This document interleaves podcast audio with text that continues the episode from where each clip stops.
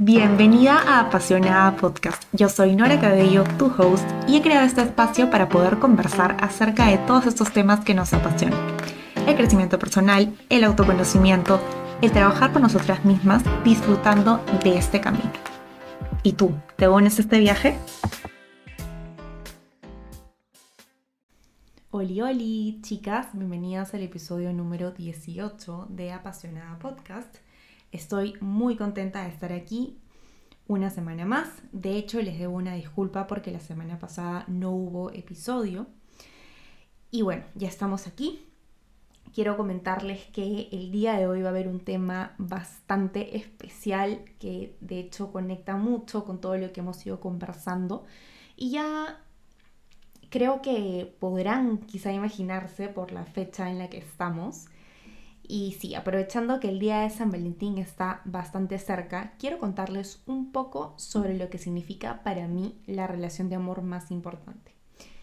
Y esa, exacto, es la que tienes contigo misma. Hay muchos temas tabú y este para mí puede ser uno de estos. Quiero comenzar el episodio de hoy día con una historia bastante personal, que no suelo por aquí contar mucho mis historias, poco a poco voy a ir contando porque creo que ayuda a que podamos conectar mejor con lo que trata el episodio y además para que puedan ir conociendo un poco sobre mí, pero no, es, no se trata esto sobre mí, sino más bien de poder llevarlo a un, a un ejemplo bastante práctico, bastante común. De hecho, me imagino que cuando les cuente, más de una se puede sentir conectada con esto, puede ser que digan, oye, a mí también me pasó exactamente lo mismo. Y esto va definitivamente para, más para las chicas. Yo creo que a nosotras es, el tema del, amor ha sido desde pequeñas bastante, digamos que con un pensamiento bastante mm, Disney, por así decirlo.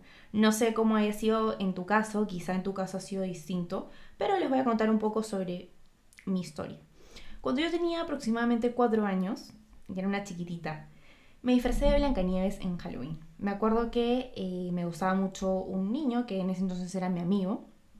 Y era algo así como mi crush, porque digamos que no, no estoy segura si es que le había dicho, pero definitivamente yo eh, me gustaba, ¿no? Entonces, en una de estas yo, disfrazada de Blancanieves, habiendo visto la película y todo, me tiro al piso y lo único que atino a hacer es cerrar los ojos esperando que este niño que me gustaba viniera a rescatarme, dándome un beso, un beso mágico que me iba a despertar.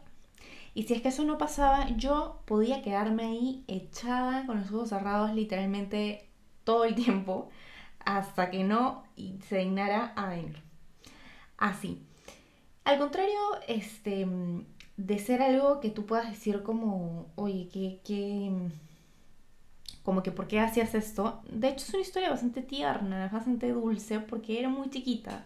Y porque de hecho todos a mi alrededor lo veían con bastante dulzura, lo veían como, como ay, qué, qué niña para más tierna, ¿no?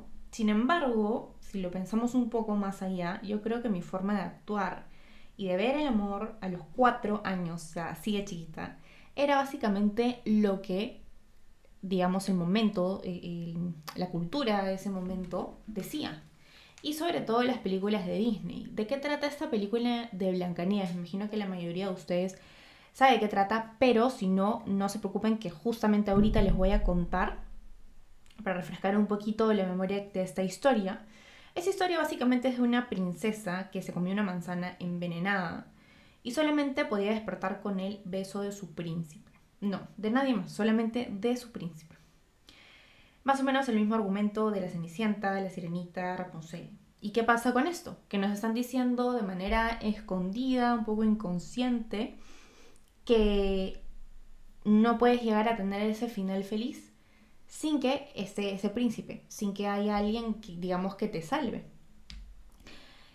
porque luego te mostraban, ya se te ves el príncipe y luego final feliz y bien felices por siempre, ¿no? Y yo creo que no es tan mal la historia, de hecho es la historia y, refleja mucho el pensamiento que había en ese momento. Eh, era un pensamiento popular, ¿no? Y que se reflejaba justamente en temas como películas, canciones, novelas. Y nosotros empezamos también a escuchar canciones de ese momento de esos años, pues también reflejaban algo muy parecido a lo que posiblemente esa película tenía el objetivo detrás. No es tan mal, ojo, que nos gusten esas historias. Yo no quiero ir por el lado de esa historia está mal o algo así. Pero sí es importante cuestionarnos. Obviamente cuando eres chiquita, cuando tienes cuatro años, no sueles cuestionarte esto. O sea, puede ser que sí, pero realmente en la mayoría de casos lo ves como algo cotidiano, como algo normal, porque simplemente eh, eres muy pequeña. Pero es importante cuestionarnos cuál es el mensaje oculto con el cual hemos crecido. Y escucharlo desde tan pequeñas realmente puede causar un impacto grande en nuestro crecimiento y ahora, y el decir, oye, ¿por qué pienso así? Ha sido porque he estado creciendo con todo este tipo de mensaje a mi alrededor. Entonces, obviamente, si lo vas viendo tanto en la televisión, eh, en, no sé, en, los comerciales, en el día a día. Entonces es algo que se empieza a volver común. Entonces, está bien si te gustan esas historias, pero es necesario preguntarse. De hecho, en los últimos años ha habido un cambio bastante radical en esta narrativa. Porque como les digo, al final todo nace de este pensamiento y a partir de ese pensamiento pues van habiendo una serie de de reflejos en la cultura. Es súper curioso notar cómo las películas de Disney también han ido cambiando muchísimo esta misma narrativa. En los últimos 10 años, películas como Frozen y Valiente nos muestran la importancia del amor propio y que una puede salir adelante sin la necesidad de una pareja. Que sí, es algo bonito, pero no es algo necesario. Ahora, Hablando del año 2023, el amor propio se ha vuelto un tema bastante tocado en redes sociales, en canciones y hasta en productos. Y quiero hablar sobre esto. Personalmente a mí me parece algo súper bueno, súper positivo que se hable, que se fomente, que se promueva y que se normalice. No solamente el hecho de hablarlo, sino también de promover acciones que nos permitan trabajarlo día a día, así como una relación de pareja se trabaja, así como una relación con amigos, con tu familia se trabaja esa relación más importante que tienes es sumamente importante trabajarla y sobre todo saber desde cómo hacerlo. Y yo quiero hablarles de esto, porque en las redes sociales siento que al haberse tocado y utilizado tanto ese tema, eh, a veces se le da un significado que puede parecer, eh, puede generalizarse. El amor propio de por sí es un término súper amplio si primero hablamos de qué es, básicamente es, como dice el término, ese amor que sientes por ti mismo y que puede ir reflejado por distintas, distintas acciones. He visto muchísimo que se le asocia con temas, por ejemplo, de ponerse una mascarilla, meditar, decirse palabras bonitas, comprarse flores, etc. Y esto me pareció súper válido. De hecho, son lenguajes de amor. Ahora les voy a contar un poco qué son los lenguajes de amor y por qué son importantes saberlos, en este caso, para nosotras mismas, para el amor propio. Porque si bien es cierto, se puede aplicar muchísimo también con relaciones con los demás, es algo que al saber cómo es nuestro lenguaje de amor, vamos a poder aplicarlo con nosotras. Según Gary Chapman, hay cuatro tipos de lenguajes de amor. Primero están las palabras de afirmación. Básicamente es ese diálogo interno positivo que tenemos con nosotras. Es el hecho de decirnos y elogiarnos, felicitarnos cuando hacemos algo bien. Muy bien, lo hiciste súper bien, tú puedes hacer esto. Palabras de, por ejemplo, de afirmación, como por ejemplo, qué bonita estás hoy, qué inteligente eres. Y luego tenemos el segundo lenguaje de amor, que es el tiempo de calidad. Acá básicamente es que el amor se demuestra a través de esos espacios donde compartes con, em, con esa persona, en este caso lo estamos llevando nosotras, entonces sería con nosotras mismas. ¿Qué cosa nos gusta hacer en nuestros tiempos libres y que sabemos que nos hace sentir bien? Hay muchísimas y esto depende de cada una. Puede ser, por ejemplo, leer un libro, puede ser escribir em, en, en un diario, también puede ser cocinar un postre rico que nos encanta, ponernos a ver una película o una serie que nos fascina y que hace tiempo queremos terminar, escuchar música en las mañanas mientras nos bañamos, hacer ejercicio, un ejercicio que nos gusta, que disfrutamos, que nos hace sentir bien, que nos da energía. que nos da todo ese punche que necesitamos para avanzar. Y así sucesivamente. Son muchísimas esas actividades de calidad que realmente nos hacen sentir bien, que, que también digamos que irían en este tipo de lenguaje de amor, el regalarnos esas experiencias, ese tiempo con nosotras. Y acá también podría ir el tema, por ejemplo, de las mascarillas, del autocuidado personal. Eh, eso ya va un poquito más allá por temas de, de, digamos, la parte física, pero también cumpliría perfectamente. Tercero, tenemos lo que son el recibir regalos. Acá básicamente es, por ejemplo, cuando a nosotros nos gusta mucho algo, y no sé si les ha pasado que, hay algo que, que quieres. Por ejemplo, te encantan los chocolates. Y dices, ¿por qué nadie me regala chocolates? ¿Por qué esa persona no me regala chocolates? Y luego, como puedes decir, oye, pero ¿por qué yo no me regalo chocolates? ¿Por qué estoy esperando que alguien más lo haga? Es bonito, totalmente. Pero también lo puedes hacer tú. Comprarte flores, darte un gusto que hace tiempo estás esperando y no sabes por qué no, no te lo das. Cenar también contigo, esto yo creo que también es algo bastante, personalmente lo he escuchado mucho, ¿no? El tema de, de mm, estar contigo en un lugar público. Esto lo hablamos en uno de los episodios que es disfrutar el tiempo a solas. Sin embargo, creo que, que acá lo podemos trasladar perfectamente porque también cumple a el hecho de estar seguras cuando salimos y, estar con nosotras mismas, regalarnos ese tiempo. Y obviamente dependiendo de lo que cada una le guste, ¿no? Luego tenemos la cuarta, perdón, la tercera, que son los actos de servicio. Básicamente es que cuando sabemos que estamos pasando por una situación difícil, poder tener un acto de servicio con nosotras. Por ejemplo, servirnos una taza de té cuando nos duele la cabeza. Otra más puede ser el hecho de hacer acciones que permitan nuestro bienestar y que quizás nos cuesten. Por ejemplo, ir a terapia, establecer límites, limpiar nuestro cuarto cuando digamos, oye, no tengo ganas de hacer esto, organizarnos y trabajar por las cosas que queremos. Definitivamente son cosas que a veces nos pueden costar, pero que a la larga sabemos que nos van a traer cosas buenas, que nos van a hacer bien Quizá no en el momento lo vamos a disfrutar, pero van a traer algo súper bueno para nosotros. Finalmente tenemos la cuarta, que es el contacto físico. Básicamente es ese, yo creo que es el más común que se escucha, que son los abrazos, los besos, las caricias. Y esto también lo podemos trasladar con nosotras. Por ejemplo, darnos un abrazo cuando nos sentimos tristes. Yo creo que pocas personas han hablan sobre este ejemplo, pero personalmente es algo que a mí me ayuda mucho. Cuando a veces, obviamente es súper lindo recibir un abrazo a otras personas, pero también darte un abrazo tú misma es súper, o sea, es algo que, que tranquilamente lo podemos llevar a nosotras. También puede ser, por ejemplo, acciones físicas. Acá también puede ir el tema de eh, ejercicio, el tema de, de, cuidar nuestro cuerpo, el darnos como todo ese cariño de la manera física que a nosotros más nos guste. ¿Cuál es el tuyo? ¿Con cuál te sentiste más identificada?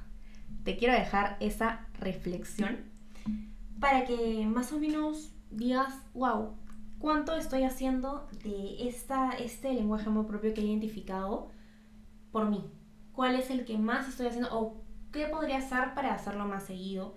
¿Qué podría hacer para reforzarlo? ¿Qué podría hacer para para, ahora que sé que, por ejemplo, no sé, el mío son los actos de servicio. ¿Qué cosas puedo hacer para poder tener más actos de servicio conmigo? Yo creo que otra cosa que ayuda mucho para saber más o menos cuál es nuestro lenguaje de amor con nosotras es la pregunta de qué es el amor propio para ti. Yo les quiero dar un poco mi definición de qué es el amor propio. Y para mí, el amor propio va más allá de ponerse una mascarilla. De meditar, regalarse flores, darse detalles lindos. Para mí es saber estar contigo en esos momentos difíciles, abrazarte y saber que eres valiosa. No por lo que logras, no por lo que tienes, sino por quien eres en realidad, por tu esencia, por lo que llevas adentro, por esas cosas quizá que te gustan mucho y esas cosas que no te gustan tanto, como se le conoce como las luces y las sombras.